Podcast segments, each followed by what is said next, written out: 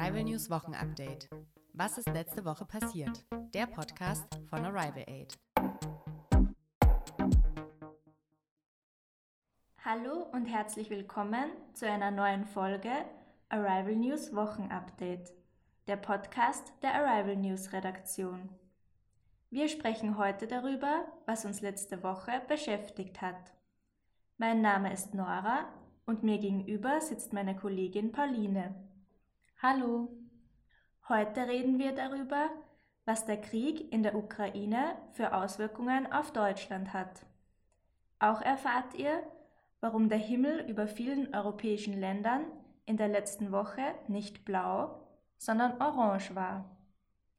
Wir sprechen außerdem über den Internationalen Tag gegen Rassismus und über das neue Corona-Infektionsschutzgesetz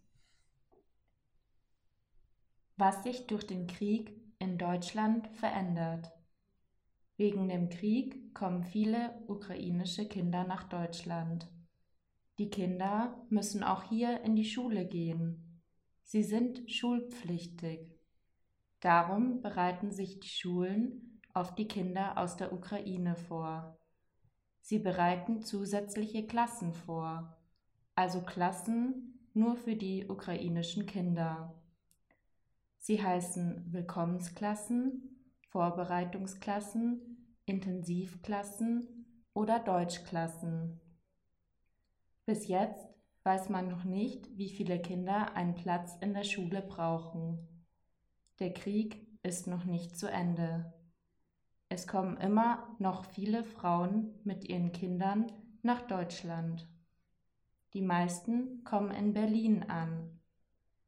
Darum sind in Berlin 50 neue Willkommensklassen geplant.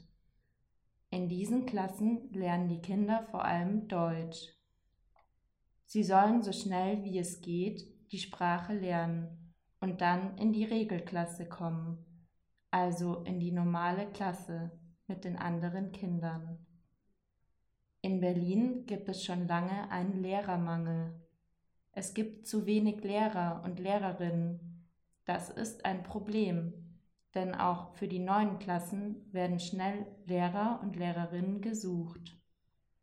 Es haben sich schon viele gemeldet, aber es sind immer noch zu wenige. Darum werden pensionierte Lehrer gefragt, ob sie wieder arbeiten möchten, also Lehrer und Lehrerinnen, die schon in Rente sind und eigentlich nicht mehr arbeiten. In dem Bundesland Nordrhein-Westfalen gibt es für die ukrainischen Kinder psychologische Hilfe. Die Flucht ist besonders schwierig für Kinder. Sie brauchen deshalb Menschen, denen sie vertrauen und mit denen sie reden können. Die Schule soll Sicherheit geben.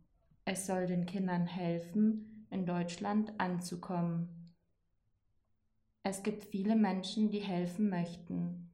Es gibt aber auch viele ungeklärte Fragen. Fragen, für die es noch keine Antwort gibt. Wie zum Beispiel die Finanzierung. Also wie werden diese Klassen bezahlt? Besonders das Personal ist teuer. Die neuen Lehrer und Lehrerinnen müssen bezahlt werden. Die Kinder brauchen aber auch Material für die Schule. Sie brauchen zum Beispiel neue Hefte und Stifte. Es ist noch nicht sicher, woher die Schulen das Geld bekommen werden. Sahara-Staub über Europa. Letzte Woche war die Luft in vielen Ländern Europas sehr staubig. Der Himmel hat sich an vielen Orten verfärbt. Er war gelb, orange, rot oder braun. Grund dafür war der Sahara-Staub. Sahara-Staub ist Sand aus der Wüste Sahara, die im Norden von Afrika liegt. Ein Sturm hat den Sand in der Wüste mehrere Kilometer hoch aufgewirbelt. Der Sand wurde dann durch einen starken Wind in viele Teile der Welt getragen. Auch nach Europa wurde der Sand vom Wind getragen. An einigen Orten, zum Beispiel in Bayern, hat es genau zu dieser Zeit geregnet. Der Sahara-Staub hat sich dann mit Regentropfen vermischt. Deshalb war der Regen orange, rot oder braun gefärbt. Dieser gefärbte Regen heißt Blutregen. Der Blutregen ist nicht gefährlich. Er bringt nur einige Leute dazu, ihr Auto wieder einmal zu waschen. Der Internationale Tag gegen Rassismus. Letzten Montag war der Internationale Tag gegen Rassismus. Der Tag findet jedes Jahr am 21. März statt. Dieses Jahr zum 55. Mal. Man wählte diesen Tag, weil am 21. März 1960 friedliche Demonstranten und Demonstrantinnen von der südafrikanischen Polizei getötet wurden. Sie demonstrierten gegen die Apartheid. Bis 1991 gab es in Südafrika die offizielle Rassentrennung. Menschen mit einer anderen Hautfarbe, Herkunft oder Religion wurden ausgegrenzt. Sie durften zum Beispiel nicht wählen. Sie durften nicht selbst entscheiden, was sie arbeiten, und sie durften nur in bestimmten Bereichen leben. Nur weil sie anders aussahen, wurden sie von den anderen Menschen getrennt. Das nennt man Rassentrennung. Die Rassentrennung in Südafrika nennt man Apartheid. Auch heute noch sind auf der Welt Rassismus, Intoleranz und Fremdenfeindlichkeit sehr ernsthafte Probleme. Die Menschen sind nicht offen gegenüber Menschen mit einer anderen Religion, einer anderen Hautfarbe oder Menschen aus anderen Ländern.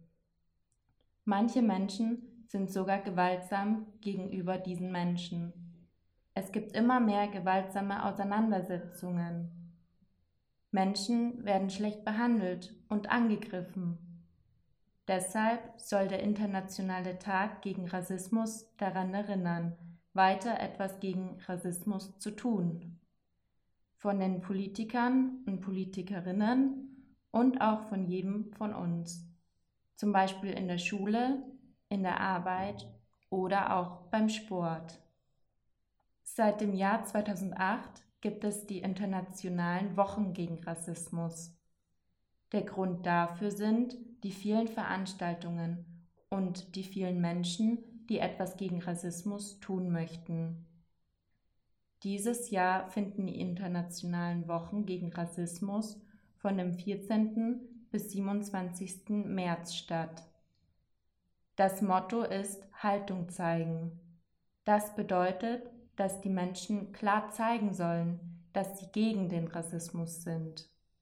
Zu diesem Thema gibt es in den zwei Wochen viele Seminare, Workshops und Demonstrationen. Das neue Infektionsschutzgesetz. Seit dem 20. März gilt in Deutschland das neue Infektionsschutzgesetz. In diesem Gesetz sind die Corona-Regeln festgelegt. Wegen diesem Gesetz gibt es bald viele Regeln nicht mehr. Es gibt keine Maskenpflicht mehr in Schulen, Geschäften und Innenräumen.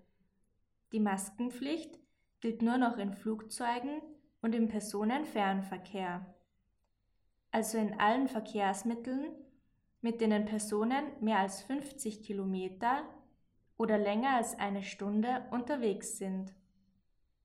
Es gibt auch keine Zugangsbeschränkungen mehr. Die Menschen brauchen also keinen Impfnachweis oder Testnachweis mehr. Diese Regeln gelten für ganz Deutschland. Die einzelnen Bundesländer können aber selber entscheiden, ob sie mehr Regeln einführen möchten.